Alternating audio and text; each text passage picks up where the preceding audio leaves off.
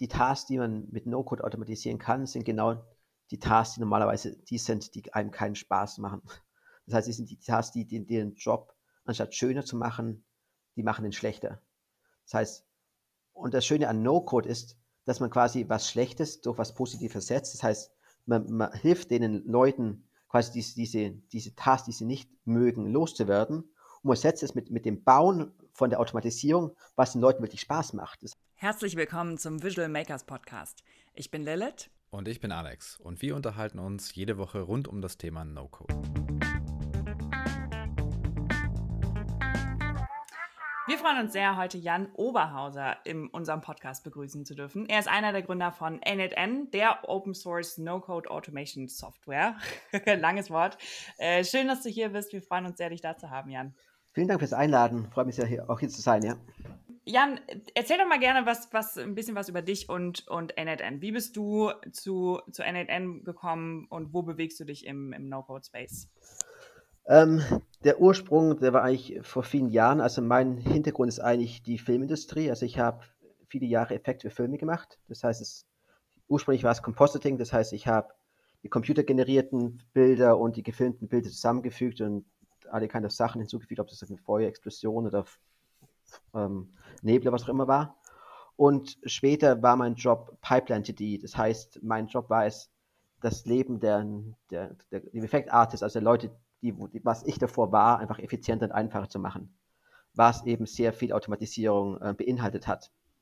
Das Problem da war, dass es sehr viele, äh, also sehr viele Tat, also Aufgaben gab, die die Leute hätten automatisieren können, aber nie automatisiert wurden, weil einfach nie genug Leute wie ich da waren, die sie automatisieren konnten. Es gab immer quasi andere Fäume, die man irgendwie löschen musste und man kam dann nie dazu. Das hat dann dazu geführt, dass ich immer in der schlechten Position war, ständig Nein sagen zu müssen, weil ich keine Zeit dafür hatte. Und das hat auch dazu geführt, dass die Leute ständig nachfragen mussten und die quasi in diese Bittstelleposition kamen, was natürlich auch nicht schön war. Das heißt, es war nicht schön für beide Seiten und hat natürlich auch den Nachteil gehabt, dass diese sehr schlauen, gut bezahlten Leute sehr viel Zeit mit Sachen verschwendet haben, die eigentlich nicht ihr Hauptjob waren. Das fand ich immer ein bisschen schade. Die letzte Firma, für die ich gearbeitet habe, hieß Digital Domain. Da war, die haben versucht, ein System zu erstellen, das das ein bisschen einfacher gemacht hat. Hat nicht ganz funktioniert, aber es hat mir zumindest gezeigt, dass, dass es wohl irgendwie möglich ist. Ähm, muss wissen, dass die ganzen VFX-Tools quasi schon notbasiert arbeiten. Und deswegen dachte ich mir, okay, es wäre eigentlich ideal, wenn es da auch ein Tool gäbe, das nicht, womit man, nicht nur die Bilder generieren kann, sondern auch die, ganzen ähm, Tasks drumherum. Und ja, der, der Gedanke ist mir eigentlich irgendwie immer ein bisschen hängen geblieben. Und dann eben, als ich auch die, die Effektindustrie verlassen habe und habe ein eigenes Startup gegründet, und auch da war immer das Problem, dass mir aufgefallen ist, dass einfach die simpelsten Aufgaben immer unglaublich viel, viel Arbeit verursacht haben. Und ja, und als es wieder mal so eine Aufgabe gab, habe ich dann eben angefangen, eben online zu gucken, ob es irgendwelche Tools gibt, die mir da helfen konnten. Und da ich eigentlich keine gefunden habe, die funktioniert haben, wie ich es gern wollte, habe ich irgendwann angefangen, eben selber eins zu programmieren. Ja, stark. Okay, das heißt, ähm, du hattest schon vorher einen Tech-Background, bevor du in die Filmindustrie kamst? Oder genau, wo hast du die Kenntnisse? Ah ja, genau, ja. Also ich habe eigentlich, da weiß gar nicht, wann ich angefangen habe mit Programmieren. 12, 13 wahrscheinlich, mit Pascal damals noch. Und dann kamen noch viele andere Programmiersprachen dazu. Ich habe immer schon programmiert und habe mein erstes Startup, glaube ich, mit 17 gegründet. Das war ein Webshop für Computerspiele und ich habe immer viel programmiert und alle möglichen Sachen gebaut. Das ist, da war definitiv viel Technik drin. Ich habe dann zwar nicht Informatik studiert, ich hatte am Ende audiovisuelle Medien studiert, weil ich eben irgendwann dachte mir, okay, jetzt habe ich genug programmiert und wollte eben eher in die Filmbranche gehen und Animation und so weiter. Aber ja, ist, ich habe definitiv immer viel weiter programmiert und irgendwelche Projekte gehabt und deswegen hat sich, hat sich irgendwann wieder ausgezahlt, ja.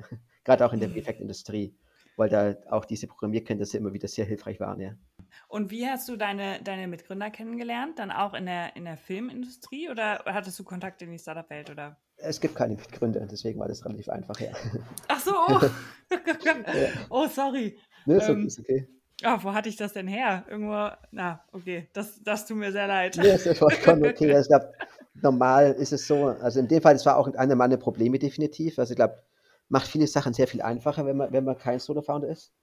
Aber eben gerade dadurch, dass mein Background eben die Filmindustrie war, hatte ich da relativ wenig Kontakt mit, mit anderen Leuten im Webbereich. und vor allem auch nicht in Deutschland, weil ich eigentlich die meiste Zeit dann eher außerhalb von, von Europa gewohnt, also vor allem außerhalb Deutschlands gelebt habe.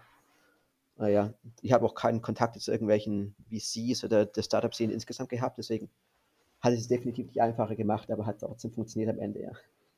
Ja, ja krass, aber wie, wie hast du denn dann, dann angefangen? Dann hast du irgendwann einfach gesagt, so, so ich gründe, ich gründe jetzt mein, mein Startup, hast ähm, quasi gekündigt und wie, wie lief dieser Anfang ab? Ähm, die Filmbranche habe ich verlassen 2015 und habe dann ein anderes Startup gegründet. Also damals waren wir in Vancouver und dann, meine Frau kommt aus Mexiko und dann sind wir irgendwann mit dem Auto runtergefahren nach Mexiko und waren da für ein Jahr bei, bei ihr und haben dann auch dann dort geheiratet. Und in dem Jahr habe ich quasi eben angefangen am Startup zu arbeiten. Da habe ich ein bisschen Geld angespart gehabt und da drüben unten ist das Leben relativ günstig, also von dem her kein Problem. Dann sind wir irgendwann nach, nach Deutschland gezogen und habe dann eben mehrere Jahre an diesem Startup gearbeitet. Hat nicht ganz so gut funktioniert, wie ich es mir vorgestellt habe. ähm, dann habe ich irgendwann in, natürlich war irgendwann das Geld aus Problem. Dann habe ich angefangen, ein paar Tage die Woche nebenbei bei anderen Startups zu arbeiten, dass wir einfach äh, ein bisschen, dass wir unsere Wohnung bezahlen können, auch essen können.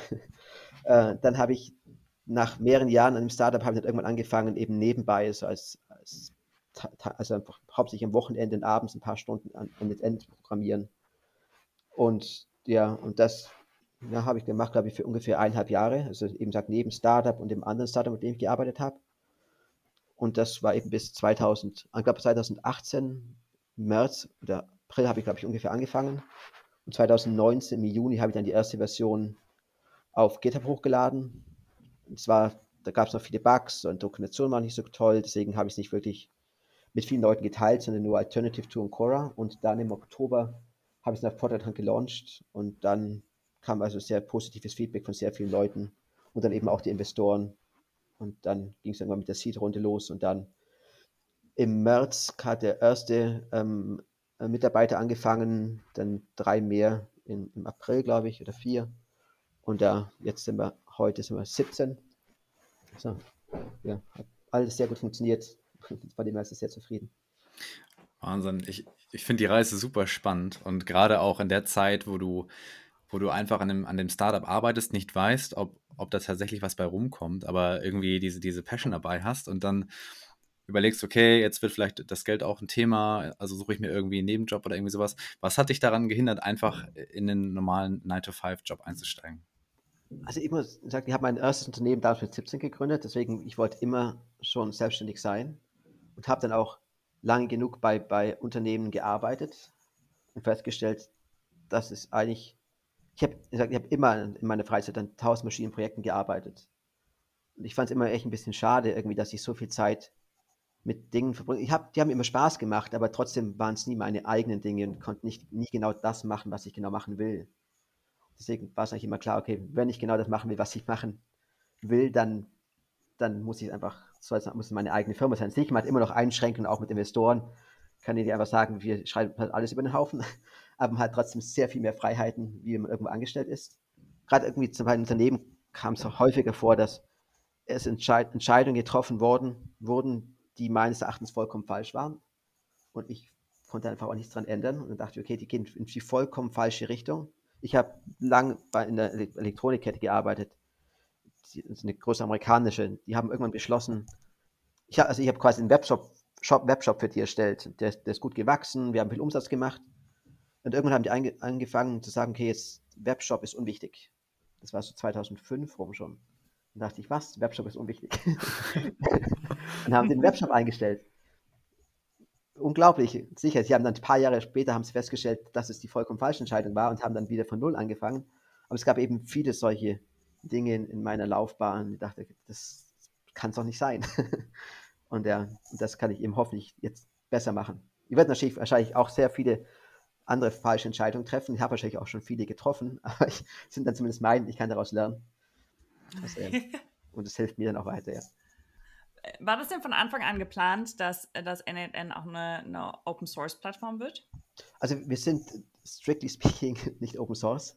Also da gab es gerade am Anfang sehr viel, sehr viele Probleme. Also wenn jemand wirklich, wenn jemand sehr langweilig ist und der Gaslighting und NNN eingibt, der findet quasi eine Issue auf, auf GitHub, glaube ich, irgendwie 300 Kommentare, die es, der lang darüber spricht, ähm, wie ich da momentan Open Source zerstöre. Das ist sehr interessant, äh, weil das Problem war, dass dadurch, dass wir Apache 2 mit Commons Clause verwenden, was nicht OSI-approved Open Source ist, haben Probleme damit, dass, dass ich das eben Open Source nenne. Es gab ah. ein paar Leute, die waren sehr vocal, andere waren, fand ich nicht so schlimm, aber das war eben ein Problem. Ähm, das heißt, um auf, direkt auf die Frage zurückzukommen, ich wollte es Open Source machen, aber mir war bewusst, dass es da auch sehr viele Probleme gibt. Eins der Probleme mit Open Source ist ordentlich, man muss irgendwann Geld damit verdienen. Geld verdient man in Open Source häufig damit, indem man quasi die Open Core Route geht. Die, glaub, ich glaube, es macht vollkommen Sinn, dass ich sage, hey, manche Features sind frei, andere muss man, dafür muss man bezahlen. Aber man hat immer das Problem, dass man gerade zum Teil sehr früh die Entscheidung treffen muss, muss ein Feature irgendwie frei sein oder muss, das muss, muss dafür bezahlt werden. Und man muss aus dem Grund zum Teil Features da mit einbeziehen und bezahlt machen, die man eigentlich gern jedem geben will und geben soll, machen so, geben sollte und nicht nur Features, die quasi nur Enterprise Companies brauchen. Und das Schöne an, an Fair Code ist eben, dass, dass, wir momentan quasi wirklich alle Features momentan kostenfrei ausgeben können. Wir werden wahrscheinlich auch irgendwann manche Features ähm, ähm, bezahlt machen für aber dann wirklich Features, die hauptsächlich oder eigentlich nur äh, Enterprise ähm, brauchen. Das heißt, wir können so sicherstellen, dass wir quasi das beste Produkt haben. Das Problem mit Open Core sehe ich immer ein bisschen, bei Open Core muss man quasi sein Produkt künstlich schlechter machen. Also man nimmt sehr wichtige Features raus, um damit Geld zu verdienen. Ich dachte mir immer, okay, wenn ich quasi die, die Adoption gekommen will, die, die ich brauche für NetN, dann kann ich es mir nicht leisten, das Produkt, Produkt künstlich schlechter zu machen. Also ich mache es wahrscheinlich unabsichtlich schlechter, aber ich möchte nicht dazu noch künstlich auch noch schlechter machen. Deswegen kam dann eben Fair Code zustande und da haben wir jetzt eben den schönen Vorteil, dass jeder quasi eben, jeder kann den vollen kann den, den vollen Code und das volle Produkt kostenlos nutzen. Aber Firmen, die quasi unseren Code nutzen wollen, die quasi in, ihr, in ihre Produkte integrieren und damit Geld verdienen wollen, die müssen zahlen. Das heißt, diese Leute finanzieren, diese Firmen finanzieren das Development für NetN, aber die normalen User zahlen nichts dafür. Und deswegen war das eigentlich von Anfang an vollkommen klar und habe es jetzt auch sehr gut funktioniert. Also bin sehr froh mit der Entscheidung, es nicht Open Source zu machen und nicht OC-approved Open Source und dann eben den, den Fair Code Weg hier zu gehen. Ja. Das heißt also, NetN gibt es ja einmal in der Embed-Variante, die man halt selber hosten kann und dann, ich weiß nicht genau, plant ihr eine Cloud-Variante? Ist die schon aktiv? Also, also äh, NetN Embed, im Endeffekt, es gibt es gibt eine Variante, die wie drei Varianten aussieht, vielleicht, auf die, auf die Außenstehenden. Also man, man, kann die, also NNN kann man auf GitHub, kann sich jeder runterladen, vollkommen kostenfrei installieren. Ähm, Leute, die es quasi in ihr Produkt integrieren wollen, die können dann NNN Embed nutzen. Was im Endeffekt, der, da gibt es keinen Codeunterschied, das ist ja vollkommen hundertprozentig gleiche Code. Der einzige Unterschied ist, dass die eben die Lizenz bekommen und dass, dass sie es eben einsetzen dürfen in, in ihrem kommerziellen Produkt.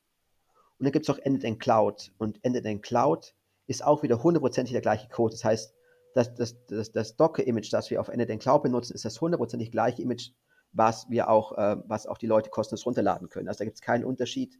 Das ist eben wieder der Vorteil mit, mit, mit dem Pair-Code-Modell. Da gibt es keinen Unterschied, das ist vollkommen das Gleiche. Nur eben, wir nehmen halt, wir machen manche Sachen einfacher. Wie zum Beispiel eben, man muss sich nicht mehr um Hosting kümmern. Ähm, ein sehr großer Vorteil ist auch die Authentifizierung eben, man ist es gewohnt bei Tools wie Integromat, äh, äh, äh, Zapier, dass man einfach auf den Button klickt und man ist, man ist äh, authentifiziert beim Service. Das kann man eben bei Self-Hosted nicht machen, weil wir quasi, man braucht speziell die Keys dafür. Und diese Keys können wir natürlich nicht mit der Außenwelt teilen, deswegen ist es einfach die Authentifizierung aus dem Grund komplizierter in der Self-Hosted-Variante und wir können es in unserer Hosted-Variante wieder einfacher machen. Und dann eben kommen da andere Sachen wie Backups und so weiter und, und Uptime ist natürlich besser, weil wir einfach ein Team dahinter haben, was sich darum kümmert. Ja, okay, spannend. Magst du vielleicht nochmal so ein bisschen auf die Funktionsweise von NNN eingehen? Wie genau funktioniert das Tool eigentlich? Also, äh, also NNN ist notbasierend, das heißt eben jedes Tool oder jede, jede Aktion wird durch quasi eben ein Node, also ein, ein Block in, in, in der UI dargestellt. Und es gibt eben verschiedene Blocks. Es gibt gewisse Trigger-Blocks, die heißt, die, start, die starten einen Workflow. Sie können verschiedene Dinge sein. Wir haben einen Cron-Trigger, der sagt zum Beispiel, es startet den Workflow jeden Mittwoch um 10 Uhr morgens.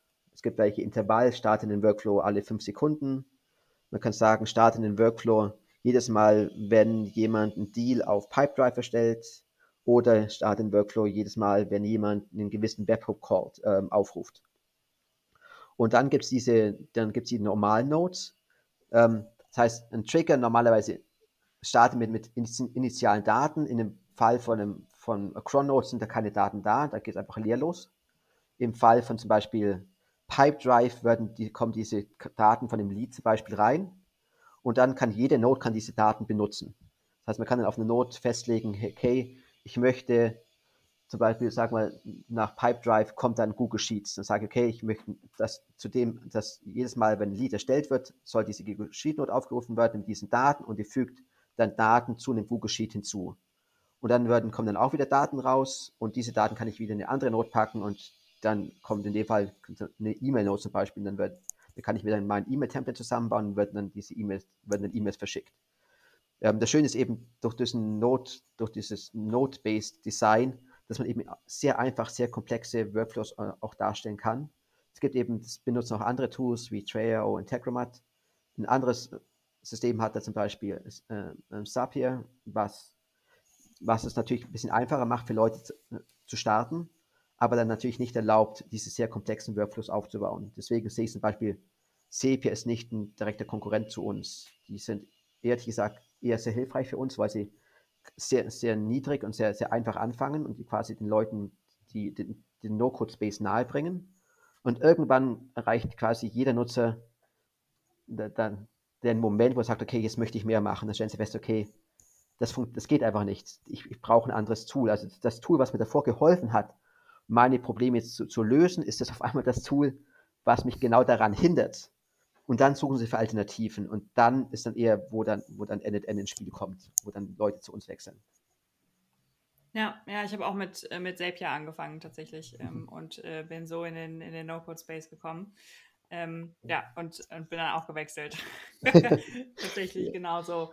Ähm, würdest du denn sagen, dass sich, dass sich NetEnt schon mehr an, an technischere Leute wendet oder wer ist genau eure Zielgruppe? Also momentan ist es definitiv, also ich sag mal, die technischen Leute kriegen den meisten Wert momentan. Das liegt schon momentan daran, äh, wie ich NetEnt ursprünglich gebaut habe. Also keine Ahnung, Zapier sagt, die wollen irgendwie das, das, das einfachste Tool sein. Mm, unser Case ist, wir, wir want the most powerful tool. Und deswegen, man kann nicht beides haben. Man kann nicht unglaublich simpel und powerful zum selben Moment sein. Also ich beschreibe es immer ungefähr mit, mit Excel. Also Excel ist ein Tool, das nicht unglaublich kompliziert ist, aber wenn ich es das erste Mal aufmache, bin ich total verwirrt, weil ich keine Ahnung habe, was ich machen muss. Aber ich bekomme quasi in 10, 15 Minuten Einweisung und ich kann das sehr gut nutzen. Und da glaube ich eben, da, das, da versuchen wir auch mit NN hinzukommen, dass Leute eben, die vielleicht nicht von Anfang an hundertprozentig intuitiv, wir versuchen natürlich, das so einfach zu machen, so möglich, aber ich glaube, wenn wir es eben zu einfach machen, dann hat man, kommt man dahin, wo, wo eben Sepia ist, dass man eben, dass man eben die, die ganze Upside verliert. Und mit NNN eben sagen wir, okay, vielleicht ist es am Anfang ein bisschen, bisschen härter zu starten, aber wir haben, wir haben diese ganz tolle Upside noch und deswegen ist es momentan eben die beste Erfahrung haben definitiv noch Developer, aus dem Grund, weil auch sehr häufig noch ähm, gewisse ähm, Nodes fehlen, zum Beispiel für, für Data Manipulation und, und solche Sachen, wo man dann zum Teil noch JavaScript-Code schreiben muss. Aber das wird eben momentan jede Woche besser. Wir versuchen Ende einfacher zu machen und fügen eben mehr Nodes hinzu.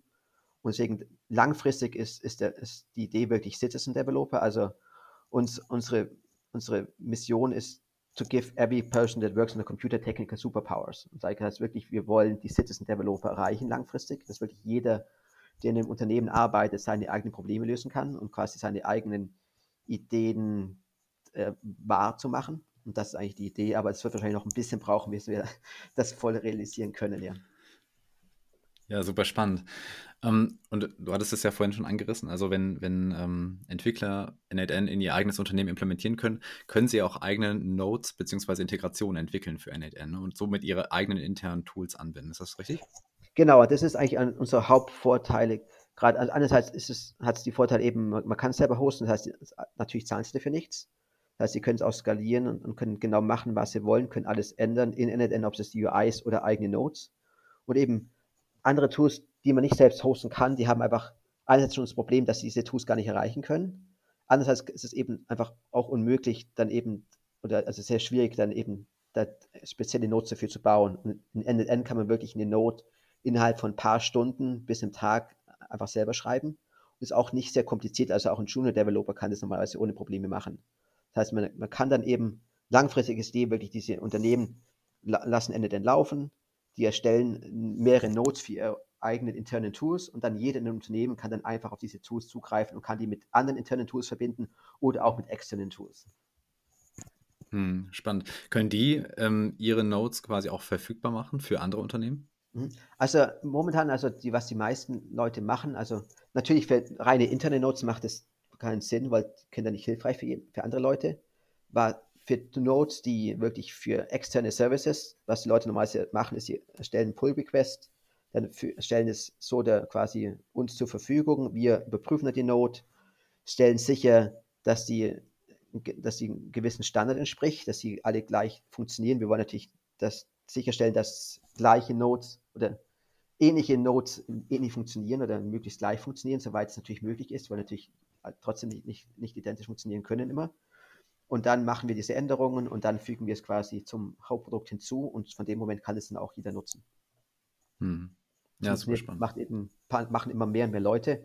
Langfristig ist auch geplant, dass man quasi extern, also ist möglich, aber noch nicht sehr einfach, dass quasi Leute externe Node-Modules erstellen können. Zum Beispiel sagen, ich möchte eine, eine Toolbox erstellen für, keine Ahnung, den Audio-Space. Dann können Sie sagen, okay, ich erstelle diese Audio-Node und die ist, ist eventuell eine Node, die wollen wir eventuell nicht in den Core packen, aus dem Grund, weil es äh, zum Beispiel mehrere Dependencies braucht, die wir nicht bei jedem installieren, äh, also nicht, nicht verfügbar wären und nicht immer installieren wollen. Dann können wir sagen, okay, ihr könnt diese Node, diese Module zuladen, wenn ihr sie braucht. Und dann kann man eben quasi NNN in sehr vielen Bereichen einsetzen, die es eben von Haus aus äh, nicht, nicht möglich ist, ja. Ja, okay. Was sind so eure, auch vielleicht nochmal in Bezug auf, auf das Self-Hosting und so, was sind so eure größten Herausforderungen, äh, die ihr mit NNN gehabt habt? Ähm, größten Herausforderungen beim Self-Hosting. Also eines ist eines erstmal natürlich, man braucht Vertrauen aufbauen. so, ähm, es ist gerade natürlich am Anfang ein neues Tool, das keiner kennt. Das heißt, da, da fehlt natürlich erstmal das Vertrauen. Man, die müssen, das haben wir, glaube ich, dadurch gut hingekriegt, indem wir sehr guten Support gegeben haben, vor allem für frei. Das heißt, wenn jemand in unser Forum kommt, wir bekommen alle unglaublich schnell gute Antworten. Und das hat sehr, sehr, sehr stark geholfen, dass die Leute das Vertrauen auch aufgebaut haben. Ähm, wir haben immer noch manche, eines unserer Hauptprobleme momentan ist, dass es Großunternehmen unglaublich schwer haben oder fast unmöglich ist, NLN einzusetzen. Aus dem Grund, weil wir momentan kein User Management haben. Das heißt, wir haben keinen User oder einen User, nicht den, wie man sehen will, der einfach alles machen kann. Das heißt, wenn ich irgendwie NLN in der Firma momentan ähm, installieren würde, dann könnte dieser eine User quasi alle Workflows von allen Leuten sehen, könnte die Credentials von allen Leuten sehen. Das ist natürlich Das kann, kann natürlich nicht funktionieren. Das heißt, was manche Unternehmen machen, ist, dass die wirklich eine End-to-End-Instanz pro User installieren, was natürlich auch, natürlich auch nicht ideal ist. Deswegen wir eher stark dabei, momentan an User Management zu arbeiten und hoffen, wir bekommen die erste Version in den nächsten vier bis fünf Wochen raus. Und dann ist es eben einfach möglich, dass man eben intern eben sagen kann, hey, das ist mein Workflow, den kann sonst keiner sehen, diese Credentials kann eine Person nutzen, aber man, man kann sie aber auch wieder nicht sehen und dass man dann eben, erst dann ist es quasi möglich, das auch in, in Unternehmen einzusetzen und vor allem eben auch gerade äh, im Self-Hosted-Bereich für größere Unternehmen. Und das ist eigentlich unser, das ist unser momentan unser Hauptproblem, ja. Dass ja was von Anfang an klar war, aber natürlich hatten wir auch einen gewissen Resource Constraint und deswegen sind wir sehr stark daran am Arbeiten, das zu lösen. Ein weiterer Schritt, um eure Ressourcen zu vergrößern, war ja eine erfolgreiche Investmentrunde, mhm. die ihr gefahren habt. Ähm, war das von Anfang an geplant, ähm, mit, mit VCs zu sprechen oder war N8N eigentlich eher als Bootstrapped-Projekt geplant? Wie sah bei euch so die Roadmap aus? Oder bei dir? Also, also meine Idee dahinter war, also ich, ich habe Frauen, zwei Kinder, das heißt, ich muss irgendwie Geld verdienen. Das heißt, Bootstrap ist dann ein bisschen schwieriger zum Teil. Ist, bei, mir hat es relativ gut funktioniert. Gott sei Dank, das ist einer der Vorteile in Berlin. Ich glaube, es gibt kein, keine andere Stadt, wo man quasi sagen kann, hey, ich ich habe ein Teilzeitprojekt und arbeite da zwei, drei Tage in in der Firma und kann trotzdem noch eine ganze Familie versorgen. Also das ist wirklich sehr toll hier. Aber mir war bewusst, dass es natürlich nicht langfristig funktionieren kann. Ähm, bei der Erfahrung, von der Erfahrung von meinem vorigen Unternehmen äh, wollte ich, habe ich Investorengespräche eigentlich eher vermeiden wollen. Also damals habe ich relativ, also ich sage nicht wirklich vermeiden wollen, ich wollte es nicht direkt fördern. Also bei meinem frühen Unternehmen habe ich sehr viel Zeit in Sachen wie Pitch Deck gesteckt und mit Investoren zu sprechen, solche Sachen, die einfach nicht, das hat am Ende nicht funktioniert und hat auch keinen Value direkt gegeben. Das heißt, ich habe eigentlich sehr viel Zeit damit verschwendet. Deswegen war dann eben bei NetN die Idee, dachte mir, okay, ich baue ein tolles Produkt, äh, wenn die Geld investieren wollen, dann wollen sie schon kommen. Und dann Gott sei Dank kamen sie dann auch alle. Das hat natürlich auch relativ schön gemacht. Das heißt, ich kann das Produkt so gut machen wie möglich. Das hat den Usern gefallen, das hat den Investoren gefallen, deswegen musste ich auch nie ein Pitch Deck oder irgendwas erstellen, sondern ich konnte wirklich direkt so quasi vom, auf, auf das Produkt und auf die Traction raisen, was es eben sehr viel besser gemacht hat. Ich wollte ursprünglich bootstrappen, dann kamen aber dann so viele Investoren auf mich zu und es war so gute Resonanz von der Community, dass ich festgestellt habe, okay, ich muss wirklich jetzt eine Seed-Runde raisen, um, um da wirklich besser vor, äh, vorwärts kommen zu können. Deswegen habe ich das auch gemacht. Die A-Runde war noch nicht geplant, die kam ein bisschen überraschend.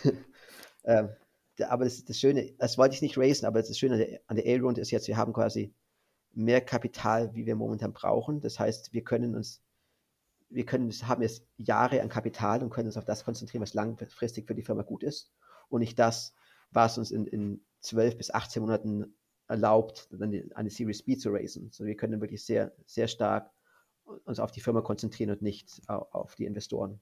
Und ähm, wie, wie setzt ihr das, das Kapital ein? Also was, was ähm, genau, macht ihr damit? Wahrscheinlich das Team vergrößern, um einfach mehr Ressourcen für die Entwicklung auch aufbringen zu können. Was habt ihr noch für? Ähm, also eben, ja, ganz grob eben gesagt, Team ist eigentlich eine der wichtigsten Dinge. Also das ist auch eine der schwierigsten Dinge. Also gute, gute Leute zu finden, ist extrem hart. Gerade wenn wir sagen, wir sind momentan noch hauptsächlich äh, Berlin, wir wollen es wahrscheinlich ein bisschen mehr öffnen, auch für, für international, aber eben gute Leute zu finden und vor allem gute Leute, die, die, wir, die wir einstellen wollen, die, wir glauben, die zu unserem Team passen und die quasi genau die Begeisterung für, für den Space, No-Code und für NNN selber bringen, ist extrem schwierig. Also man kann einen perfekten Kandidaten haben auf dem Papier, aber der passt einfach nicht zum Team oder der hat einfach nicht die Begeisterung, der der, Recht vom, der Rest vom Team hat. Das heißt, der wäre eher subtractive zu dem Team und dann kann man den natürlich nicht einstellen. Das macht das Hybrid dementsprechend langfrist, äh, lang, äh, langwierig und, und schwierig. Ähm, ansonsten ist sehr stark ähm, Community, also da, die, die, ist schon sehr gut, aber dementsprechend, je mehr Ressourcen wir haben, desto besser können wir uns darum kümmern, die, die, die noch glücklicher zu machen und noch, noch, noch weiter äh, zu vergrößern. Insgesamt natürlich einfach die Adoption, dass mehr Firmen NNN einsetzen in allen möglichen Bereichen und natürlich das Produkt selber. Also da gibt es also mehrere Dinge, wie gerade vorhin, wie erwähnt, ist User Management eine sehr wichtige Sache, weil viele Leute brauchen auch äh, quasi eine, eine Wartefunktion, dass man sagt, okay, lassen Workflow für eine Woche schlafen oder lassen das weiterlaufen, nachdem ich einen anderen Webcall bekommen habe. Und quasi, momentan haben wir so ein Zero, also 0, 129, 0, glaube ich. Das heißt, es ist immer noch eine Null-Version. Das heißt, unser Ziel ist es wirklich jetzt endlich die Version 1 rauszupushen.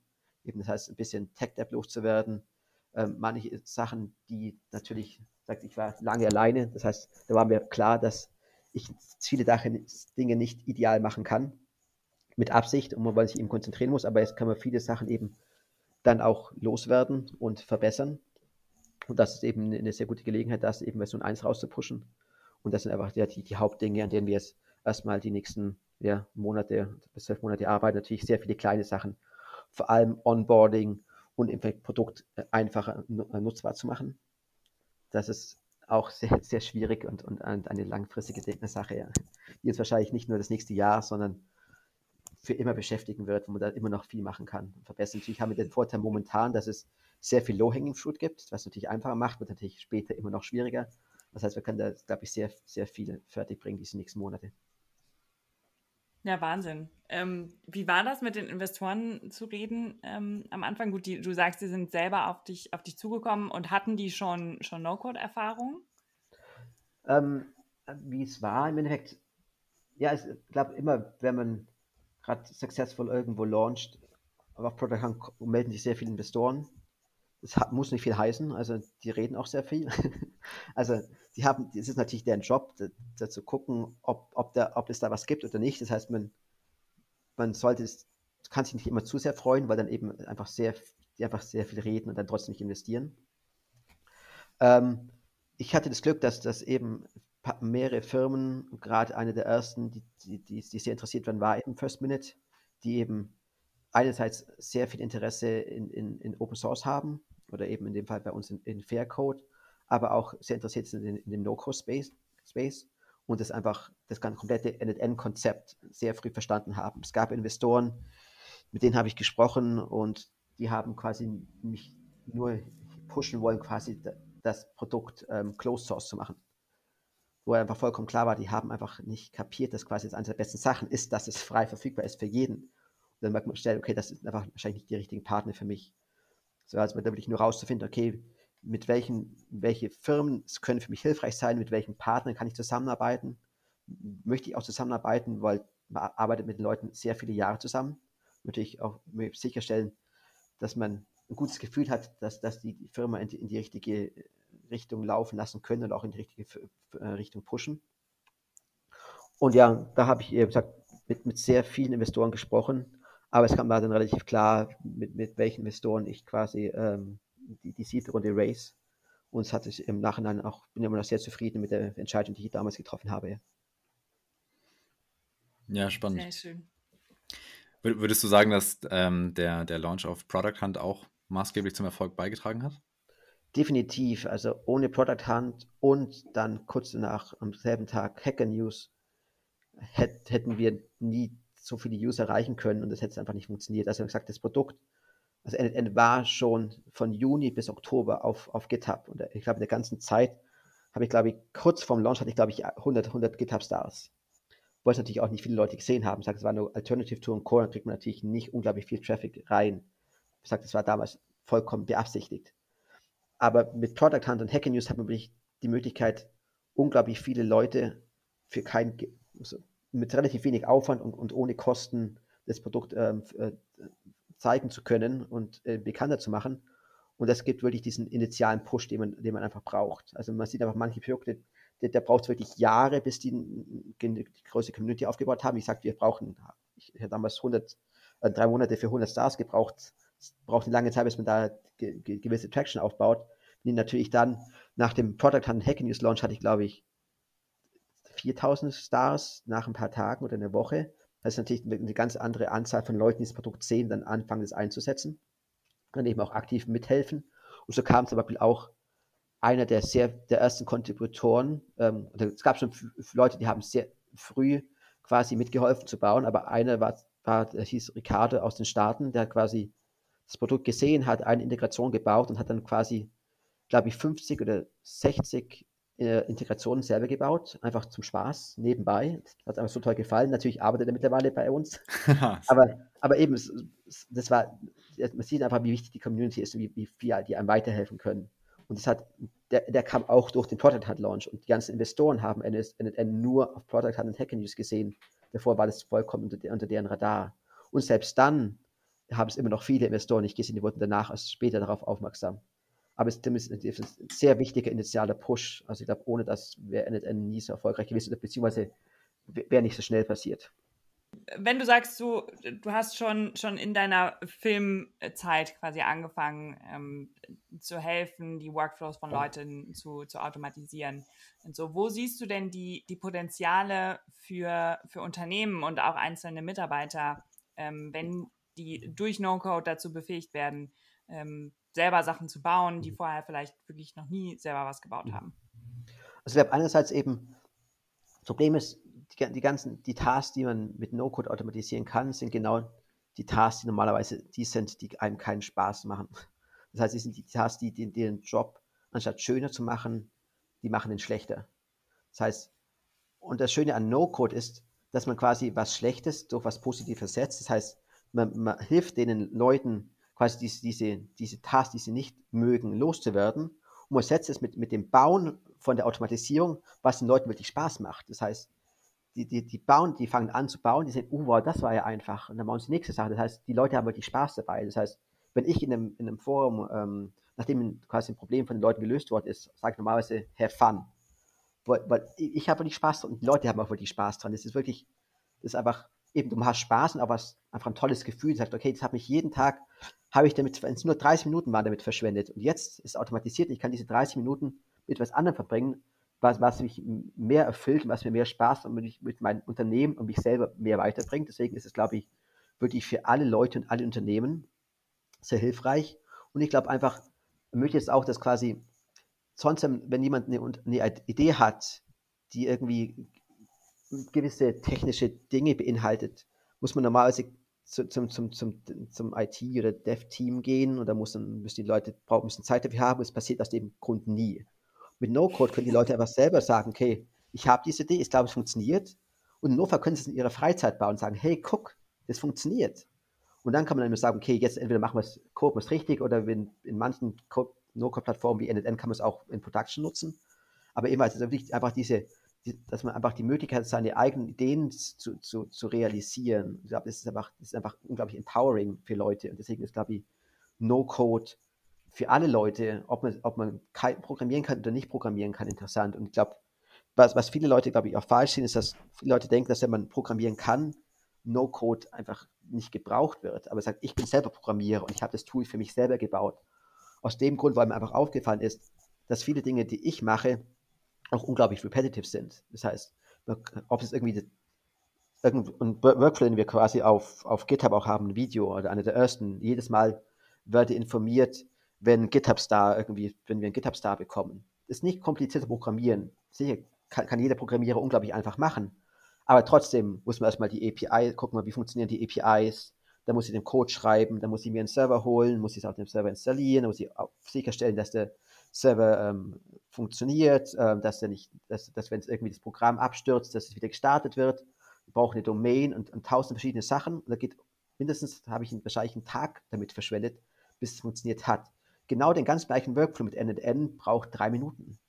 Das heißt, man kann, das Schöne ist dann, dass man eben diese, diese lang, auch da wieder diese langweiligen Sachen, diese, diese Boilerplate-Sachen, diese Integration irgendwo hin, die, auf die, die kann ich loswerden, kann, dann, kann mich dann um die, auf, die auf die sehr speziellen Dinge zwischendrin konzentrieren, die auch wieder Developern mehr Spaß machen. Ich glaube, die meisten Developer haben auch keinen Spaß daran, jetzt, okay, jetzt hole ich Daten von der API, die bekomme ich die zurück, sondern die möchten irgendwie interessanter Probleme lösen. Deswegen ist auch da wieder No-Code auch für diese Leute sehr interessant. Natürlich abhängig von der Plattform. In dem Fall ist, glaube ich, auch wieder NetN vorteilhafter wie andere, weil in anderen, der, der No-Code hat aus dem Grund einen sehr schlechten Namen bei Developer zum Teil, weil die sich sehr eingeengt fühlen und sagen, okay, ich kann das machen, aber sobald ich ein bisschen was unterschiedlich machen will, geht das einfach nicht mehr. Und da ist auch wieder der Vorteil von NetN, also dass sie haben einfach einerseits die volle Funktionalität, die können einfach eine Function unterstellen, die können dann wirklich jeden, alles, jede, einfach ähm, JavaScript-Code schreiben, wirklich alles machen, was sie machen wollen, oder auch ihre eigene Note erstellen, um das irgendwie wieder anderen Leuten einfach zugänglich zu machen. Deswegen ist es, glaube ich, wirklich für alle Leute, egal ob technisch oder nicht technisch, privat, persönlich oder in großen Unternehmen, glaube ich, extrem hilfreich. Wo siehst du so die größte Herausforderung, wenn es darum geht, solche No-Code-Tools in die Unternehmen reinzubekommen? Ähm, es kommt darauf an, welche Unternehmensgrößen. Also bei großen Unternehmen ist zum Beispiel das, das Problem, glaube ich, sehr häufig, dass allein schon zum Teil Zugriffsrechte zu bekommen, um mit den sich die, die, die Codes, die den Tools zu verbinden, dass sie zum Teil sehr protective sind, die Leute, die dort arbeiten, und sich zum Teil auch bis vielleicht ein bisschen Angst haben, da, dass sie irgendwie ein bisschen obsolet werden. Und das ist, glaube ich, gerade bei größeren Unternehmen das Problem. Bei, bei kleineren Unternehmen die sind, glaube ich, relativ offen dafür. Die sind zum Teil ein bisschen innovativer da, die, die sehen direkt die Möglichkeiten. Die haben normalerweise nicht sehr viele Ressourcen. Die sind froh über alle Arbeit, die sie nicht selber machen müssen. Deswegen ist es da relativ einfach, das reinzugehen. Ich sagte, wenn es sehr kleines Unternehmen, bei, bei, bei den Unternehmen der, der Mittelschicht, da, da können es wahrscheinlich beide sein. Da ist es eher zum Teil das Problem irgendwie, wer kümmert sich um was? Das ist irgendwie klar, okay, man muss auch wieder zum Teil jemanden technischen finden, der das installiert und muss ja auch zum Teil Leute überzeugen. Und das ist natürlich wieder einfacher bei Tools wie, wie, wie Zapier oder Integromat, die vollkommen extern funktioniert. Natürlich bei, deswegen haben wir auch Ende den Cloud, um das auch so einfach zu machen, aber es wirklich darum geht, dass man auch die internen Dinge automatisieren kann, da ist es, wie gesagt, kommt sehr stark auf die internen Teams drauf an, aber wir haben, Gott sei Dank, auch da sehen wir sehr stark, vor allem die, die, die, die technischen Leute, Developer, die die NetN sehr gerne einsetzen, quasi anfangen, quasi ihre Dev-Task oder Security-related Tasks mit NetN zu automatisieren und dann dann eben das auch für andere Bereiche im Unternehmen öffnet. Wie gesagt, am momentan noch das Hauptproblem, das wir haben, ist User Management. Sagt, die können NetN, selbst wenn sie es quasi nutzen, können die es nicht für andere Leute öffnen, aus dem Grund, weil das User Management momentan fehlt. Sobald wir das haben, ist es eben einfacher, dass, dass die quasi NetN auch für andere Leute im Unternehmen öffnen. Wie, wie siehst du diese Angst mit dem, mit dem Obsoletwerden, was du am Anfang mit den, mit den großen Unternehmen mhm. gesagt hast? Ähm, hältst, du das, hältst du das für real oder was würdest du so jemandem ent, entgegnen? Also ich glaube, ich glaube, jeder, ich glaube, ich weiß nicht, ob jemand entlassen worden ist, weil irgendwas automatisiert worden ist. Normalerweise finden die Leute was andere Dinge zu tun. Normalerweise Dinge, die den Leuten mehr Spaß machen. Ich glaube, die meisten, die Leute gar nicht daran interessiert, ist, glaube ich, eine vollkommen falsche Angst man kann sicher, keine Ahnung, sagt, wenn ich habe Familie und Kinder, wenn ich irgendwie Angst hat, dass ich meinen Job verliere, bin ich wahrscheinlich der größte Fan davon. Aber ich bin, bin mir sicher, jede Person, das sind immer eine Million Dinge, die man nicht machen kann. Deswegen wird er vielleicht deswegen keiner seinen Job verlieren. Es kommt auch immer bei der ganzen, auch bei Software denken, okay, es gibt auch mit, äh, mit RPA, wird immer mehr Sachen werden automatisiert, aber anstatt dass, dass man weniger Leute braucht, braucht man immer mehr Leute, wo man einfach deswegen so viele andere Leute Sachen mehr machen kann. Denn da kann man wieder mehr Sachen drumherum bauen und mehr Custom-Sachen und mehr interessantere Sachen. Deswegen glaube ich, dass eigentlich keine Angst davor haben muss. Ja, ja, und auch so Sachen, die halt wirklich so dem, dem Business dann tatsächlich helfen, mit der menschlichen Kreativität dann tatsächlich. Wir hatten äh, vor zwei Folgen oder drei Folgen hatten wir den Chris Strobel von Hackerbay im Podcast, äh, der dann auch erzählt hat, von immer, wenn er mit ähm, mit sehr erfahrenen und sehr, sehr guten Entwicklern spricht, äh, dann äh, die sind immer total begeistert von No-Code ähm, und, und welche, die, äh, die noch nicht so erfahren sind oder, oder erst anfangen oder so, die äh, die dann eher so, ja, hey, das mit, mit No-Code, das, das geht doch nicht richtig und äh, das kann man doch nicht richtig bauen. Mhm. Und so, das war auch ganz interessant. Ja. Das ist aber insgesamt das Problem, dass ich hatte früher, gerade als ich im Perfekt-Bereich gearbeitet habe, hatte ich eine Seite quasi, wo Leute quasi auch Jobs posten konnten und quasi auch ihre Profile. Und dann konnten Leute sich quasi selber raten und könnten sagen, hey, wie gut bin ich, keine Ahnung, in Maya oder in Yugo oder halt verschiedene Software, die in dem Bereich eingesetzt worden sind. Und man hatte quasi, man hat sehr stark gesehen, dass Leute, die quasi kurz nach, nach einem Kurs oder nach der Universität, wie gut bist du in Maya 10? Dann hatte man irgendwie Leute, die arbeiten seit zehn Jahren mit Maya und haben die Erfahrung, die geben sich eine 7. Komplett andere Selbsteinschätzung, ja. Ja, und deswegen glaube ich auch da, da fehlt einfach die Erfahrung zum Teil. Und das glaube ich, egal wo man ist, ist immer das Gleiche. Das Erfahrung ja. hilft. Ja. Obwohl ich das auch immer ehrlich gesagt ganz spannend finde, so bei, äh, ich hatte sehr, sehr lange Schwierigkeiten damit zu sagen, so in, darin und darin bin ich wirklich gut äh, und das zu validieren durch äh, auch tatsächlich, indem man dann anderen hilft und, und, und quasi in meinem Fall dann Automatisierung und so anderen beibringt und gleichzeitig aber auch jedes Mal dieser, dieser Mindfuck, wenn man irgendwas Neues lernt und so, boah, krass, das kann ich mhm. damit auch noch machen und, äh, und so. Also ich finde, es ist immer schön, so eine, so eine Balance dazwischen zu haben. Vollkommen, stimmt vollkommen zu. Und vor allem, ich glaube, es ist gerade interessant dabei im No-Code-Space. Also, gerade, glaube wenn die Leute anfangen, ist es relativ schwierig, irgendwie zum Teil die ersten Use Cases zu sehen und wie man sowas machen kann. Aber sobald man angefangen hat, dann kommen so viele andere Ideen und das, wird irgendwas unlockt irgendwie im Mind. Und dann verstehen Leute, okay, das sind so viele Möglichkeiten, die wir vorher einfach nicht mal daran gedacht haben. Deswegen ist es eigentlich ein unglaublich spannender Bereich. Ja. Ja, auf jeden ja. Fall. Allein wie viele Leute wir schon kennengelernt haben, wo wir denken, wow, okay, schon wieder ein richtig cooler Use Case, der einfach mit No-Code umgesetzt wurde, ja. Mhm. Ja. Ja. ja. Und auch dieser Moment, ich glaube, das habe ich jetzt auch schon fünfmal im Podcast erzählt. Ist, äh, sorry an alle Hörer, die das jetzt so äh, zum sechsten Mal hören. Ähm, wenn ich Workshops gemacht habe, so die ersten Workshops mit No-Code-Automatisierung, am Anfang noch mit, mit Zapier und so, es war immer dieser, alle im Team hatten diesen, diesen Wow-Moment. Es ist keine Magic mehr, sondern mhm. dieses, ich habe das gebaut und wir können es benutzen und es funktioniert tatsächlich und so. Ähm, genau. Ja, das ist Magic, ja, ist wirklich unglaublich, weil die Leute, wie gesagt, mir, mir nebelt die Leute irgendwie. Das Sachen, ja. die sie nicht mal dran gedacht hätten früher, dass sie die selber machen können, ist einfach vollkommen ein Reach. Und das ist klar, das ist gar kein Problem, das kann ich einfach selber bauen, sobald man ein bisschen damit mal angefangen hat. Also Deswegen ja, sehr spannend. Ja. Und einfach auch schön, wenn man Leuten quasi das Gefühl geben kann. Ja, ja, ja total. Wie und wo kann man dich denn, falls du gefunden werden möchtest, äh, mhm. und N8N äh, finden und mehr, mehr erfahren? Ähm, N8N, einfach N8N.io und wenn man auf den Blog will, slash Blog. Ähm, haben auch ähm, Twitter und und LinkedIn, da wo wir quasi immer einfach am besten nach, nach LLN suchen. Gibt es ganz noch nicht so viele, die so heißen. ähm, ähm, bei mir selber, ich bin auch auf Twitter und LinkedIn. Ähm, Jan Oberhaus ist mein Twitter und so findet man mich auch auf LinkedIn. Obwohl ich zugeben muss, dass ich nicht sehr viel am Posten bin. Ich finde einfach keine Zeit dazu. Deswegen bin ich eher am, am Sharen.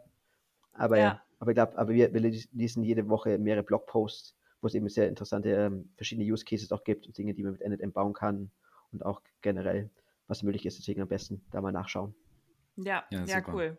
Sehr also, schön. Apropos Und, Name. Äh, du, genau. hattest, du hattest ja eingangs erwähnt, dass es oftmals das Thema gab, ne, warum heißt NNN NNN? Was steckt dahinter? Vielleicht magst du das nochmal kurz erläutern. Also sicher, ja. Ähm, wie gesagt, war ich am Anfang alleine. Man muss sehr stark progressieren. Das heißt, ich natürlich brauchte ich, brauchte ich irgendwann einen Namen für das Produkt. Und alle Namen, die mir quasi gefallen haben, waren schon vergeben, logischerweise. Deswegen, irgendwann kam ich, kam, kam ich zu NodeMation, eben Node, eine, das ist Node.js benutzt es. Es ist Node-basierend, ähm, wie die Automatisierungen erstellt werden und Automatisierung, deswegen NodeMation. Es war unglaublich lang und hat mir eigentlich auch nicht so ganz gefallen. Aber dann, ja, eines Nachts lag ich irgendwann im Bett und gedacht, okay, wahrscheinlich kann ich auch einfach abkürzen.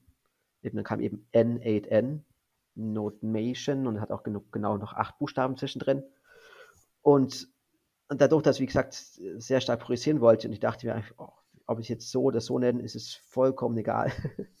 Deswegen habe ich einfach für den Namen entschieden und der hat bis jetzt funktioniert, obwohl es, ich weiß nicht, ob es zuträglich ist oder eher nachteilig, aber zumindest haben immer Leute Sachen drüber zu sprechen. Es kommen immer die wichtig, wichtigsten Dinge dabei raus. Keine Ahnung, ob es Nathan und keine Ahnung, die Leute denken, das heißt, das alle möglichen Bedeutungen und, Sachen, die sich Leute ausdenken, ist immer spannend.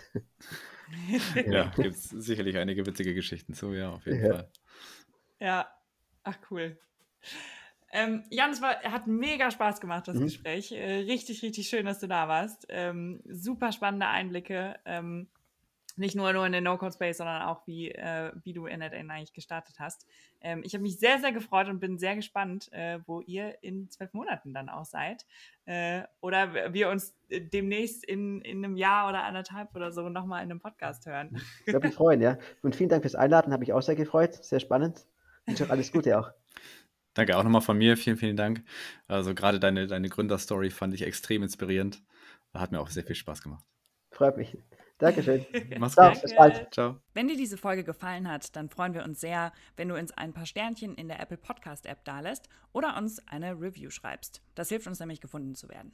Und wenn du mehr über No-Code erfahren möchtest, dann schau doch gerne auf unserer Website visualmakers.de vorbei. Ansonsten freuen wir uns, wenn du auch in der nächsten Folge wieder dabei bist. Bis zum nächsten Mal.